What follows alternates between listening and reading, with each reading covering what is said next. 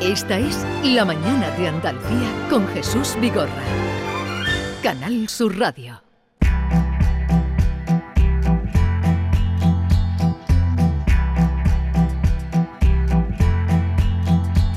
Y a esta hora vamos al encuentro con el juez Emilio Calatayú. Señor juez, buenos días. Hola, buenos días. Hola Emilio, buenos días. Muy buenas. ¿Cómo ha ido la semana? Pues bien, asomándome a la ventana a ver si llueve y hace viento para poner la lavadora, ¿sabes? Me he pegado todo el fin de semana el puente en el jardín viendo a ver si llueve, si hace viento y entonces yendo corriendo a encender la lavadora. No, pero tampoco en su casa no son muchos y no tendrá que estar tan pendiente del consumo. Hombre, pero uno es higiénico. Hay que. Lo que pasa es que fíjate, ah, y, cuando llueve baja la luz, entonces friego, pero después no se me seca la ropa, porque yo no tengo secadora. ¿Y ahora qué hacemos? pero ha llovido en Granada, ¿verdad? Sí, por eso digo, eh, si, llueve, baja la luz. Entonces pones la lavadora. Tiendes, pero como sigue lloviendo no se te seca. Ahora que tengo que comprar una secadora. Ya la hemos liado. Mejor, ya la hemos liado. Mejor no querer calcular, señor juez. Mejor no querer calcular. No, mejor. Mira, yo me alegro de la información que habéis dado antes del técnico de la luz y tal. Pero mira, yo me, he asombrado de la gente que sabe tanto en este país cuando llegó la pandemia, oye, empezaron a salir virólogos, virólogos epidemiólogos, eh, eh, tal que más que abogados. Ahora con la luz salen más, técnicos en electricidad. Coño, ¿y por qué no nos informan cuando se va a firmar un contrato? Que es que hay una indefensión con el ciudadano, que es que todo se hace por teléfono. Bueno, y entonces se aprovechan las compañías. Por teléfono, Lo mismo las eléctricas que las telefónicas, que tú ya firmas, ya se, se, hace un contrato por teléfono, y eso es una barbaridad. Y así está, que la gente pues eh, está indefensa. Pero y ya ni por teléfono muchas, sino internet, obligan a internet. Y por internet, hasta los bancos, venga hombre, oficina, tratamiento personal, sí pasa abusos y pasa lo que pasa. Estamos incomunicados, señor juez. Estamos indefensos. Indefenso. Pero también en la era de la comunicación que nos dicen, eh, eh, hay mayor incomunicación que nunca. Hombre, claro que sí, claro que sí. Y se produce mucho abuso, claro. Pero no solamente por las personas mayores, que no, que nos estafan a todos. Bien, que nos estafan a todos. Entonces yo ya por teléfono, yo, yo ya no hago nada. Yo ya no hago nada. Sí, pero, pero lo tiene usted difícil, ¿eh? porque ya hay muchos muchos que dicen, no queremos verte. no Hay oficinas bancarias que yo lo he visto cuando he ido a, pagar una multa, que es a lo que ya voy, eh, eh, y, te, y ves allí que expulsan a la gente, son como... Sí, sí, sí, Y tienen horario, no vayas fuera de su horario, porque si no, no te atienden.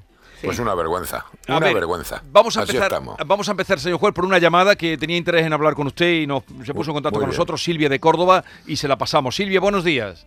Eh, hola, buenos días. Adelante, el juez, un juez a, su disposición. bueno, pues lo primero agradecer el que me hayan dado paso al programa. Y, bueno, pues mi caso ha sido que tengo dos niños, uno de tres años y otra de seis. Y el chico, el de tres años, pues en el colegio le obligan a ponerse la mascarilla pero claro, yo no tendría ningún problema si no le causara una reacción facial que le causa, se le llena la boca de pupita y la nariz también. Entonces hablé con la directora y la directora me dijo que necesitaba un informe médico para curarse ya en salud. Claro. Eh, le presento el, informe médico de un médico privado y al día siguiente me dice que no, que no le sirve, que tiene que ser de su pediatra. Bueno, pues me voy al centro de salud con el niño, la pediatra ve al niño, la cara del niño y me dice que efectivamente que me hace ese informe ya que no está obligado porque es menor de 6 años a llevar la mascarilla, y menos cuando es solamente a la entrada, a la salida del cole, que no se juntan con nadie, y a la hora del recreo, que es media hora. Sí. Eh, aporto ese documento a la directora y me dice que al día siguiente de que de que no es válido tampoco, que se lo han rechazado en la Consejería de Educación o de Sanidad, porque la enfermera referente conoce, vamos, daba la casualidad de que conocía a su pediatra y habló con ella y le dijo la pediatra ya cambió de opinión que este se creía que era dentro del aula donde tenía que llevar la mascarilla. Entonces, claro, le dije yo que iba a pedir otra vez cita con la pediatra. Le pedí la cita telefónicamente, le pregunté que cómo había cambiado de opinión. Y me dijo que es que, que mientras que no le suponga eh, un problema para la salud, que tiene que estar obligado a llevarla, porque depende de la normativa del cole, que ella ahí ya no tenía nada que hacer. Entonces le, dije que qué problema de salud hacía falta. Me dijo que hasta que no se le hincharan las la vías respiratorias y no pudiera respirar, que no podía hacerme un informe negándose a que llevara la mascarilla. Entonces, claro, el colegio me dice que es la normativa, que viene en el BOJA. Em, que el niño no puede entrar sin mascarilla, que, me, puede, que me ofrecen la, educación telemáticamente. Yo no puedo porque yo con el trabajo, pues, y evidentemente no lo veo lógico, yo no entiendo de leyes ni entiendo, pero por lo que me he informado, yo creo que prevalece el BOE ante cualquier normativa de la Junta de Andalucía. Incluso es más cuando hay colegios de aquí de Córdoba que no están obligados los niños a llevarla en el recreo tampoco. A ver. Yo sí, vamos, yo es que creo, ¿qué edad me ha dicho que tiene el niño? Dos o tres años, ¿no? Tres, años tiene el niño. Yo que también tenía pensado, yo tenía pensado que, que, no, que no es obligatoria la mascarilla a esas edades, pero ya no sé yo si prima la, la normativa que establece el centro. Entonces, lo único que puede hacer es plantear recurso ante esa resolución que ha hecho la, el colegio, lo habrá hecho, o, Sanidad o la que ha hecho, y plantear un recurso. Pero por... entiende? O sea, yo no sé ya si usted ha acudido a la inspección de educación o a sanidad, no lo sé. o simplemente se ha quedado en la resolución del colegio. Entonces, recurrir del colegio. Sí. Entonces, recurrir a educación. que, que, claro, que solicitara la excepción de la mascarilla en la Consejería de Educación. Pero le dije, bueno, ¿cómo lo hago eso? Telemáticamente me dijo eso, pregúntaselo a la pediatra porque yo no sé. Y la pediatra no, con un abogado. eso, mejor con, un, abogado. ¿no? Perfecto. Vale, vale. ¿Vale? Ah, ah, con, delegación de educación ha llegado a hablar en Córdoba? No. Ah. A lo mejor lo podía intentar también antes de llevar al recurso, ¿no? Hombre, eso sí, pero pero si el, ellos se basan en la directiva de... Exacto. Sí, Entonces, sí, se los mandan los informes y dicen que se lo echan para atrás que no les vale. Claro. Eso tiene que ir. el, órgano superior al colegio es educación. Mm. ¿Y, la normativa de cada colegio entonces mm, prevalecen ante cualquier Mira, yo ya de, normativas tanto administrativas y tal, porque hay tantas normativas que le digo la verdad, yo ya no sé cuál prevalece la mascarilla es obligatoria a partir de los seis años, pero es verdad que los preescolares están eh, pidiendo la mascarilla a la entrada y a la salida eh, y durante pero es que la normativa general, después están las normativas autonómicas, después están las alternativas sanitarias, luego están las alternativas de emergencia. Si es que hay tanta normativa que ya no sabe uno. En cualquier caso, la pregunta que está haciendo Silvia, a ver si lo podemos responder nosotros y hacer una gestión nosotros, aparte de que haga el recurso o no, de lo que ella pregunta, que si prevalece eh, la decisión o el acuerdo que tome el colegio sobre lo que diga el BOE, cosa que no... Hombre, yo creo que impera lo que diga el BOE. BOE claro. claro.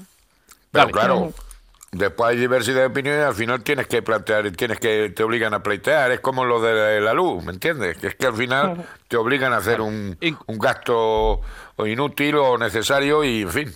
Bueno, en cualquier caso vamos a hacer nosotros esa, esa gestión, o por lo menos enterarnos. vale, Silvia, ya te decimos algo. ¿Vale? Perfecto, pues muchísimas gracias. Hasta luego. Buenos días, hasta luego. Eh, a ver, esta semana hemos tenido, si hay alguna, nos dejan si hay alguna pregunta para el juez, lo más fácil nos dejan ustedes en el 670 940 200, nos dejan ahí la pregunta y nosotros se la pasamos. A ver, esta semana ha habido una convulsión, eh, pues eh, tremenda a raíz de, bueno, este fin de semana fue cuando saltó la noticia, ¿no? Cuando estábamos en Puente, esa, ese asesinato terrible que ha habido en Lardero. Sí. Eh, se ha mezclado un poco todo, como cuando entra un caso así. Eh, usted ha llegado a escribir que el demonio existe, creo que, que ha escrito en, su blog. Sí, el demonio, el demonio existe.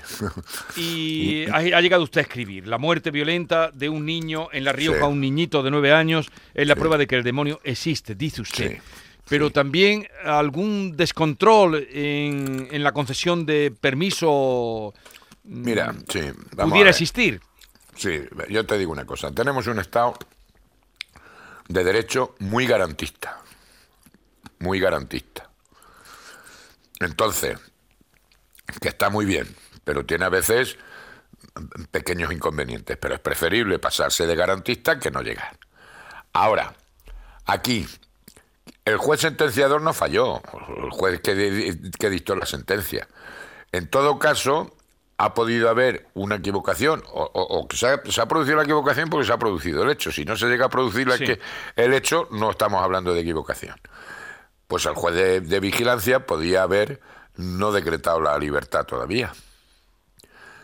Entonces, no sé yo los informes de los equipos penitenciarios si dijeron que no se diese el tercer grado, la libertad condicional, o se diese. Pero el juez de Uf. Oh, ¿Ahora qué hacemos, Jesús? ¿Ahora qué hacemos? Yo, cortar ya.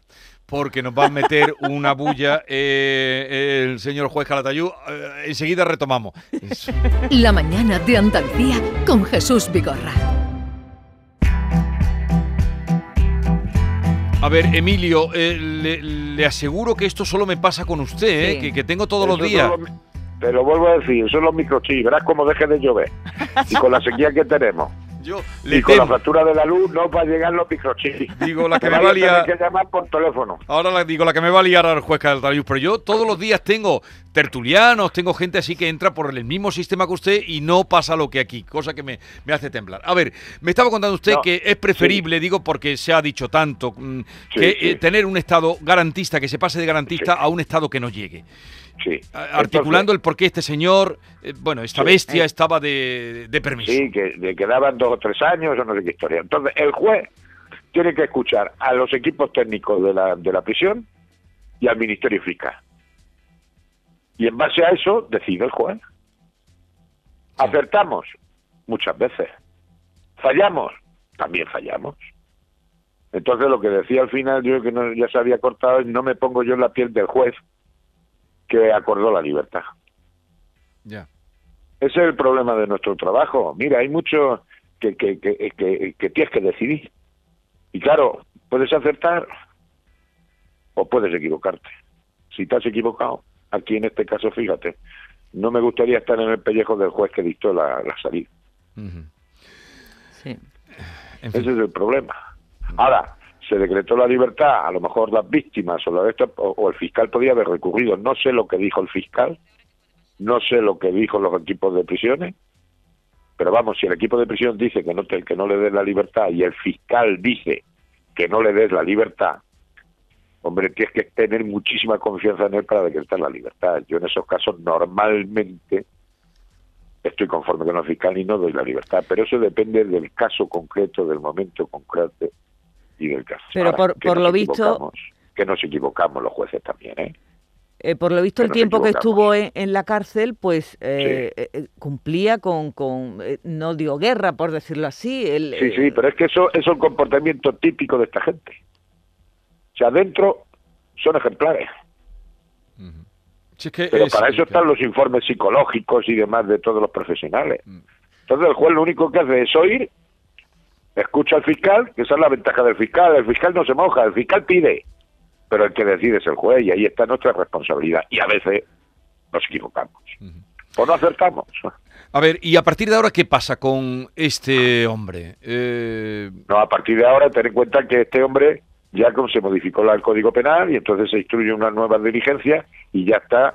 Eh, yo no creo que sea un delito de homicidio, yo, yo creo que es un delito de asesinato entonces va a la prisión, seguramente se le juzgue e irá a la prisión permanente revisable. Y como decía... Pero cuando cometió el, último delito no había prisión permanente revisable. De todas formas, mira, yo llevo muchas veces vigilancia penitenciaria. Y siempre que das un permiso te la juegas. Claro, no sabe por dónde va a salir. Eh, eh, es la segunda vez que en esta mañana que dos personas importantes, eh, Juan Emilio Calatayú en su trayectoria en su mundo y otro empresario importante como el que ha estado aquí esta mañana, José Luis Manzanares, hablan de que vivir es elegir. Usted lo ha dicho. Claro. a nosotros nos pagan por decidir. Eso es, es como es que esa es la cuestión. Por eso hay muchos jueces que padecen después con el tiempo tienen un síndrome que les da miedo decidir. ¿Sabes? que hay que darles vacaciones y cosas de esas. Y hay muchos opositores que hacen jueces que, que se pasan a fiscales porque no quieren decidir. Ya. El problema es decidir. Y entonces, claro, acertamos muchas veces, pero también nos equivocamos. De todas maneras, las fotos que salen, eh, cuando se dice la cara es el espejo del alma, es de una persona bastante normal. Lo que pasa un psicópata son las cosas que tiene esta gente, ¿no? Porque además como un, poco simple, ¿no? Un poco... Sí, pero las apariencias... Ya, ya, ya por eso digo que es un psicopatón. Mira, yo parezco buena gente y mira... ¿Y este tipo de personas se rehabilita, Emilio? No, no, es muy difícil. Hombre, yo he tenido algún caso de violaciones de menores y llevan ya años fuera, no muchos años, y no han vuelto. Ahora, en mayores es complicado, ¿eh? o sea, en mayores ya es muy complicado, es muy complicado. y desde luego salir sin ningún control, no. Yo, gracias a Dios, eh, yo creo que este hombre ya no sale. Ya. Pero usted dice, ha dicho ahí un comentario que salir sin ningún control mm, es complicado. Escama. Claro, hombre, lo mismo que pones, si sales de una salida de esa y pones a los de violencia de género con la pulsera o tal, pues pon por lo menos una pulsera, ¿entiendes? O, Pero que ha fallado el sistema, pero que también se ha podido, que no digo que se haya equivocado, pero que para eso nos pagan a los jueces, para decidir. Y ya está. Eh, señor juez, ¿cómo lleva el bigote? Pues va ahí, me han dicho ya que tengo cara, no pueden menospreciar ni nada. ¿Está más frondoso? ¿De, sudamericano poco fiable. ¿De Pancho Villa? Entonces ahí estamos, ya me están presionando para que me lo quite, pero es que tengo el compromiso de tenerlo el mes de noviembre. No, pues eh, acabamos de empezar, pero ¿lo ha puesto usted ya la foto en redes, su nueva imagen? Sí, lo ah, yo no lo he visto, tengo que verlo. Hace unos días allí en el blog me la hizo el Carlos Morán, me hizo la foto ya. pero, me pide a mí que parezco así, coño, como el Emiliano Zapata. Emiliano Zapata, viva, viva Zapata. pero me dice las niñas de jugado, parece sudamericano poco fiable. Ya, a, buen entendedor.